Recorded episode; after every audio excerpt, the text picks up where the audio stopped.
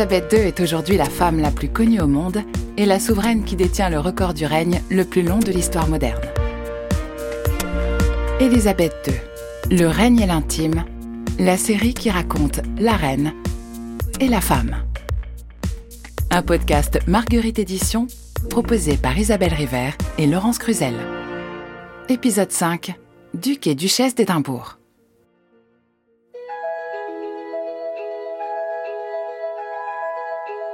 Au Royaume-Uni, le mariage de la princesse Elisabeth et du prince Philippe s'annonce comme le premier grand événement rassembleur et joyeux de l'après-guerre. Un flash de couleur sur la route difficile qui est la nôtre, commente le Premier ministre Winston Churchill. Isabelle River, journaliste et auteure de la biographie Élisabeth II dans l'intimité du règne, publiée chez Fayard. Les rues de Londres sont encore éventrées par les cratères laissés par les bombes allemandes et en ces difficiles années d'après-guerre, eh bien la monarchie va retrouver pleinement sa vocation d'usine à rêve. La maison royale ressort ses carrosses, ses uniformes rouges et or. Le dispositif médiatique qui entoure le mariage est un dispositif encore jamais vu, puisqu'un film va être tourné, dont les extraits seront diffusés à la télévision britannique et dans les cinémas avant d'être envoyés aux États-Unis. En fait, le mariage d'Elisabeth et Philippe réveille la passion de l'opinion de l'ensemble de la population britannique pour sa famille régnante, dont Elisabeth est l'avenir. Et d'ailleurs, les, préparatifs du mariage vont mobiliser les opinions publiques du monde entier, bien au-delà des frontières de, la Grande-Bretagne. Il suffit de voir le flot de cadeaux, des cadeaux par milliers qui arrivent au palais. Alors d'abord, il y, a plus de pièces de vaisselle et de mobilier qu'il serait possible d'en utiliser en une seule vie. Elisabeth va recevoir des, centaines de paires de bas, des pantoufles tricotées main, des châles, des dessus de lit, des rouges à lèvres.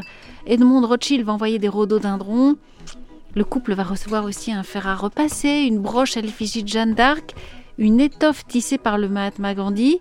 Une américaine qui vit à, à Brooklyn fait même parvenir au futur marié une dinde, pensant qu'au Royaume-Uni, dit-elle, les gens n'ont rien à manger. Le gouvernement britannique fait également tout pour ménager l'opinion. Le rationnement est toujours en vigueur, donc on réduit la taille du gâteau de mariage. On précise aussi que le, voyage de noces ne durera que trois semaines et qu'il se déroulera en Grande-Bretagne. Et le sentiment national qui entoure les préparatifs de la cérémonie est tel que le gouvernement va jusqu'à s'inquiéter de la nationalité des vers qui vont produire la soie avec laquelle la robe d'Élisabeth sera confectionnée. On craint qu'ils soient italien ou japonais. Le 20 novembre 1947, Élisabeth épouse Philippe à l'abbaye de Westminster. Ils étaient plus d'un million, pressés pour voir passer dans le carrosse de verre et d'or l'héritière du vieil empire en voile blanc, aux côtés de son père, le roi. Isabelle, dont chaque Anglais connaît tout depuis ses mots d'enfant jusqu'à son roman d'amour, épouse le lieutenant de la Royal Navy Philip Mountbatten, ex-prince de Grèce, est créé depuis hier duc d'Édimbourg. La cérémonie est retransmise à la radio dans 42 pays et suivie par près de 200 millions de personnes. 2000 personnalités ont été conviées, les royautés sont tellement représentées qu'un tirage au sort a dû désigner les quelques rares membres du Parlement autorisés à assister à la cérémonie. Elisabeth a confié la création de sa robe de mariée à Norman Hartnell. Le couturier a voulu que cette robe vienne exalter le, caractère romantique de la journée. Il a donc trouvé l'inspiration dans, dans ce qui est probablement le tableau le plus romantique de Botticelli, le printemps. Et c'est vrai que cette robe avec ses, ses 4 mètres 60 de traîne brodée de 10 000 perles, est là pour marquer les esprits. La mariée est évidemment radieuse, elle arbore le collier de perles que lui a offert son père, le roi George VI, un père qui voit sa fille prendre son indépendance avec appréhension et qui le lui écrit. J'étais si fier, si heureux de t'avoir si près de moi pendant que tu remontais la nef de l'abbaye de Westminster. Lorsque j'ai donné ta main à l'archevêque, j'ai senti profondément que je perdais quelque chose de très précieux. Mais tu étais si calme, si posé, et tu as prononcé tes vœux avec tant de conviction que j'ai su que tout était pour le mieux. Les jeunes mariés ont abordé cette étape décisive de leur vie dans des états d'esprit très différents qui annoncent déjà les difficultés à venir. Dans les jours qui précèdent la cérémonie, le stress de Philippe est perceptible. Il réalise pleinement ce qu'il attend, il dit même Je dois être très courageux ou alors très stupide. Philippe est clairement le plus inquiet des deux, d'autant que sa famille se trouve très peu représentée le jour de son mariage. Sa mère, la princesse Alice, est là, mais, mais par égard pour le sentiment profondément anti-allemand de l'opinion britannique, aucune de ses sœurs n'a été invitée au mariage. Élisabeth, elle, reçoit une profusion de conseils sur la vie conjugale de la part de sa gouvernante, Marion Crawford, des leçons qui disent Lorsqu'on se marie, on ne doit pas s'attendre à ce que la lune de miel dure indéfiniment. On ne doit pas non plus s'attendre à recevoir éternellement de son mari l'affection extravagante qu'il manifeste les premiers mois. On ne doit pas se montrer trop jalouse, on ne doit pas non plus se montrer trop possessive. Et d'ailleurs, Elisabeth va irriter une partie de l'opinion lorsque, pendant la cérémonie, elle va promettre d'aimer, mais aussi d'obéir à son mari. Et tout cela est révélateur à la fois de la vision du mariage qui domine encore la société de l'époque en Grande-Bretagne, mais aussi des idées assez conservatrices d'Élisabeth, pour qui l'autorité du mari sur la vie de famille est une promesse de félicité conjugale. Au nom des responsabilités qui lui incombent maintenant qu'il est l'époux de l'héritière du trône, George VI a créé Philippe, duc d'Édimbourg, comte de Merionette et baron Greenwich, et l'a fait Altesse royale. Ces titres garantissent aussi qu'Élisabeth ne sera jamais appelée Mrs. Mountbatten, mais bien la duchesse d'Édimbourg. À la cour, certains doutent des sentiments de Philippe. Mais les lettres que les deux jeunes gens écrivent à leurs proches pendant leur voyage de noces racontent deux époux très épris l'un de l'autre. Et la volonté d'Élisabeth de faciliter l'adaptation de son mari à la vie au sein de la famille royale. Philippe est terriblement indépendant et je comprends qu'il veuille que nos débuts se passent le mieux et le plus simplement possible, sans que tout soit toujours fait à notre place. Le jeune couple souhaite avoir une maison bien à lui. On lui propose Clarence House, un grand hôtel particulier situé sur l'avenue du Mall, au centre de Londres, et proche du palais de Buckingham. Mais la résidence a été bombardée pendant la guerre et sa rénovation prendra 18 mois. Élisabeth et Philippe sont donc contraints de s'installer au palais, où vivent le roi George VI, la reine et une partie de la cour. Élisabeth avait dit assez fermement à ses parents qu'elle souhaitait que Philippe soit maître chez lui. Mais la situation se révèle inévitablement très difficile pour le jeune marié, qui, à la différence d'Élisabeth, n'est pas habitué à cette vie. Le couple est entouré en permanence de personnel, de conseillers. Il n'a que peu d'intimité en fait. Et puis Elisabeth a du mal à rompre avec tout ce qui faisait sa vie d'avant. Elle continue de demander constamment conseil à sa mère. Bobo MacDonald, son habilleuse, qui veille sur Elisabeth, c'est vrai, depuis qu'elle est enfant, ne, ne lâche rien. Elle reste une présence permanente auprès de la jeune femme, jusque dans sa salle de bain, ce qui, on peut le comprendre facilement, exaspère le prince Philippe. Le duc d'Édimbourg a maintenant un emploi de bureau à l'Admirauté dans lequel il s'ennuie ferme. Sa femme veut qu'il prenne pleinement sa place à ses côtés, mais Philippe découvre qu'être l'époux de l'héritière du trône implique bien des frustrations. Les conseillers négligent de le consulter et ne s'adressent qu'à Élisabeth. Et peu de temps après leur mariage, on commence aussi à organiser pour eux des déplacements officiels en couple à l'étranger, dont les préparatifs débutent sans qu'on lui demande vraiment son avis. Selon un témoin de l'époque, la vie au palais de Buckingham était très frustrante pour lui. C'était étouffant. Les membres du personnel, les conseillers de la famille régnante le prenaient de haut. Ils le traitaient mal. À leurs yeux, il était un intrus. Philippe en riait, bien sûr. Mais il était certainement profondément blessé par tout cela. En mai 1948, la princesse Élisabeth et le duc d'Édimbourg se rendent à Paris pour inaugurer l'exposition Huit siècles de vie britannique au musée Galliera. Un pays que ne couvrent pas les plis du pavillon britannique, la princesse Élisabeth d'Angleterre a choisi la France et Paris. Et Paris, dès son arrivée, a voulu lui montrer la sympathie de son peuple. Accompagnée de son mari, le duc d'Édimbourg, l'héritière de la couronne la plus lourde, s'est d'abord rendue à l'Élysée, où le président de la République l'a saluée au nom de la France et lui a remis le grand cordon de la Légion d'honneur, en même temps qu'il décorait de la croix de guerre le duc d'Édimbourg. La curiosité des Français pour Élisabeth est immense. Le déplacement dure quatre jours et le programme du couple est dense. À l'ouverture de l'exposition s'ajoute une rencontre avec le président Vincent Auriol, une réception donnée par le Conseil de Paris, un hommage aux soldats inconnus à l'Arc de Triomphe, une descente de la Seine en bateau, une visite de Versailles, une visite des châteaux de Fontainebleau et de Vaux-le-Vicomte. En fait, le couple fait un véritable tabac. Des foules très nombreuses les attendent à chaque étape de leur voyage. Clairement, Elisabeth est déjà dans son rôle de future reine. Ce voyage est pour elle un apprentissage. Philippe, lui, est déjà dans son rôle de consort. Un rôle en demi-teinte, un rôle en, en demi-ombre. Et pendant ces quatre jours, on va le sentir très nerveux. Les conseillers de la famille royale, jugeant Élisabeth insuffisamment préparée à la tâche qui l'attend, prennent sa formation en main. La santé de George VI décline. Ses médecins diagnostiquent une artériosclérose et songent même à l'amputer d'une jambe. Il n'est pas sûr d'ailleurs, à l'époque, qu'Élisabeth ait pleinement conscience de la gravité de l'état de son père, bien qu'elle voit son inconfort permanent, bien qu'elle voit aussi l'anxiété de sa mère. Son apprentissage, lui, se, poursuit. On lui fait suivre les rapports du Foreign Office, le ministère des Affaires étrangères, parce qu'on réalise qu'elle ne peut pas tout apprendre des relations internationales simplement en lisant les journaux. On l'emmène assister à des débats à la Chambre des communes, la Chambre basse du Parlement britannique. On l'emmène aussi rencontrer des politiques de tous bords, dîner avec le Premier ministre à Downing Street, visiter des services sociaux.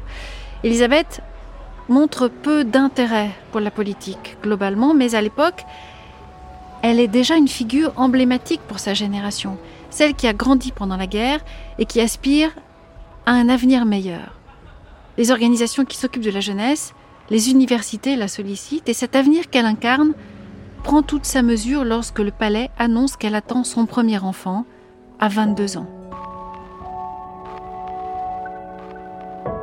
Le 14 novembre 1948, à 21h14, dans un salon du palais transformé en salle de travail, la princesse donne naissance à un garçon, Charles, Philippe, Arthur, George.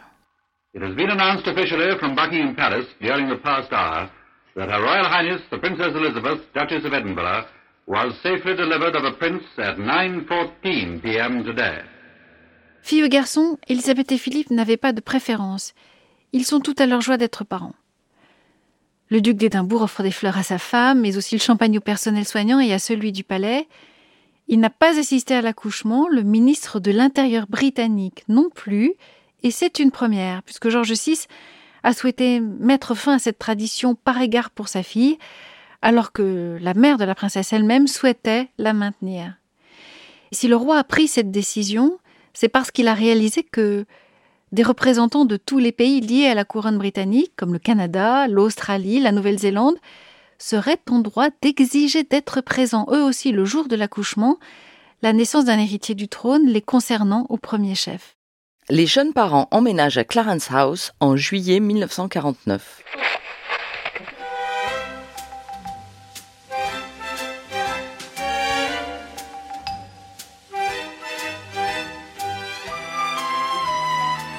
Leurs proches s'accordent à dire que cette période qui débute sera la plus heureuse de la vie d'Elisabeth. Clarence House est la première vraie maison de Philippe. Il s'investit dans l'aménagement de la résidence, court les salons d'électroménager, prend en charge la plupart des aspects de la vie domestique et surtout, il défend leur normalité. Il y a cette, anecdote, un, jour un journaliste américain qui l'interroge sur les joies de, la vie conjugale, lui pose cette question Seriez-vous capable de préparer vous-même vos repas? Et Philippe lui répond Nous sommes tous les deux parfaitement capables de cuisiner.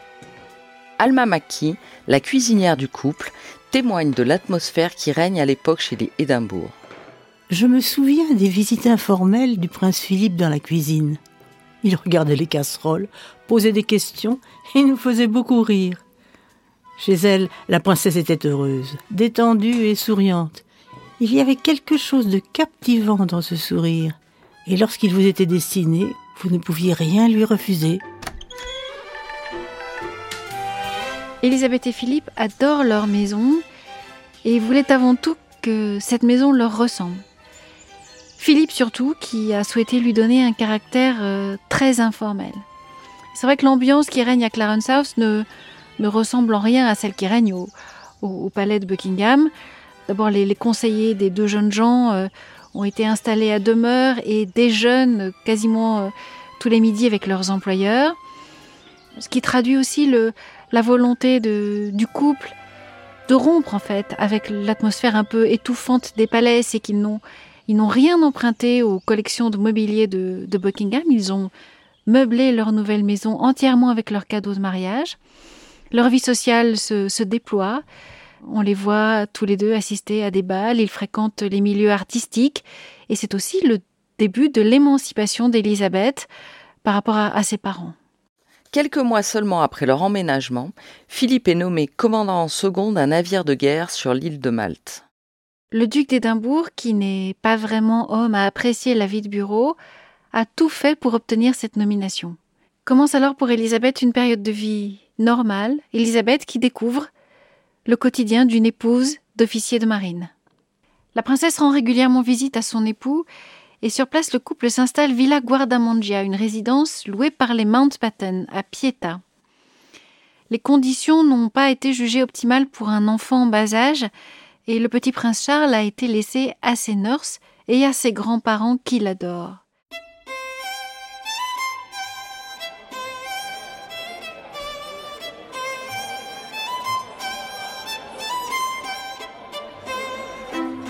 À Malte, Elisabeth se plie à quelques obligations officielles, mais lorsqu'elle est là-bas, son, son, quotidien est surtout fait de, pique-niques sur la plage, de thé avec les autres femmes d'officiers et de, de dîners dansants à l'hôtel Phénicia. Elle, elle, parlera de ces journées comme, comme des heures les plus heureuses et les plus libres de son existence.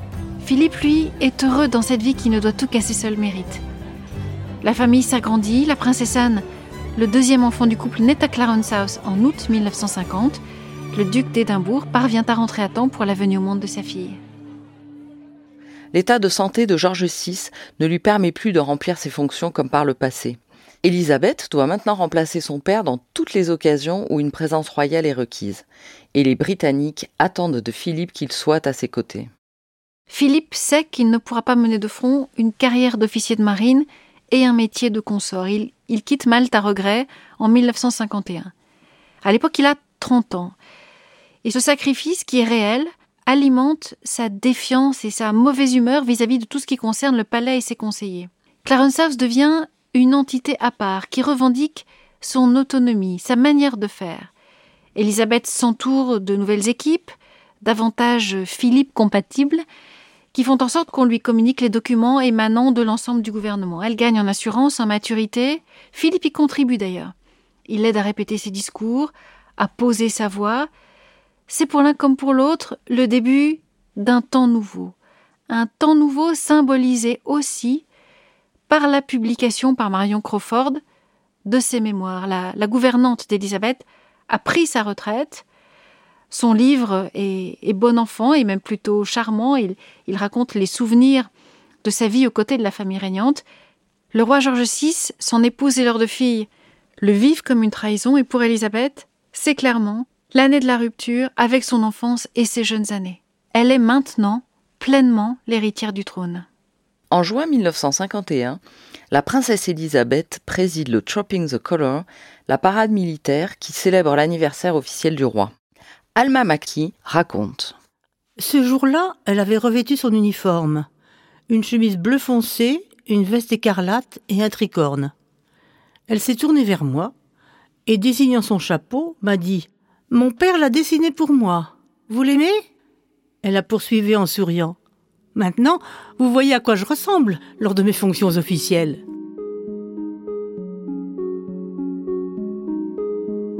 Derrière la bonne humeur de la jeune femme, il y a tout ce que représente cette cérémonie.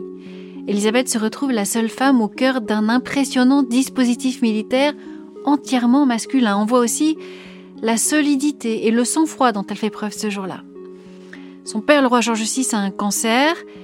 Il a subi l'ablation partielle d'un poumon.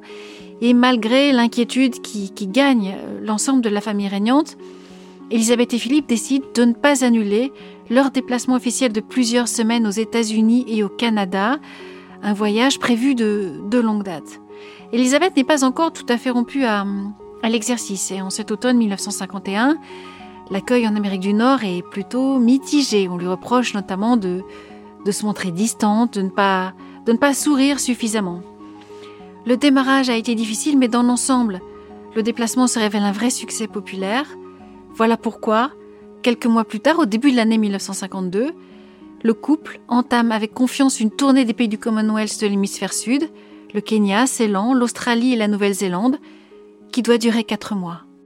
Sur le tarmac de l'aéroport de Londres, en ce glacial 31 janvier 1952, entouré de la reine, de la princesse Margaret et du Premier ministre Winston Churchill, le roi George VI assiste au départ de sa fille et de son gendre. Au moment de dire au revoir à Elisabeth, il est bouleversé. Ils ne se reverront plus.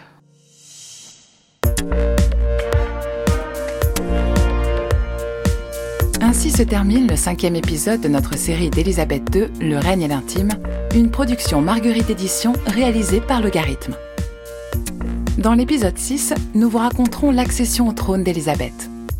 La jeune femme se trouve alors à l'autre bout du monde et sera la dernière à l'apprendre.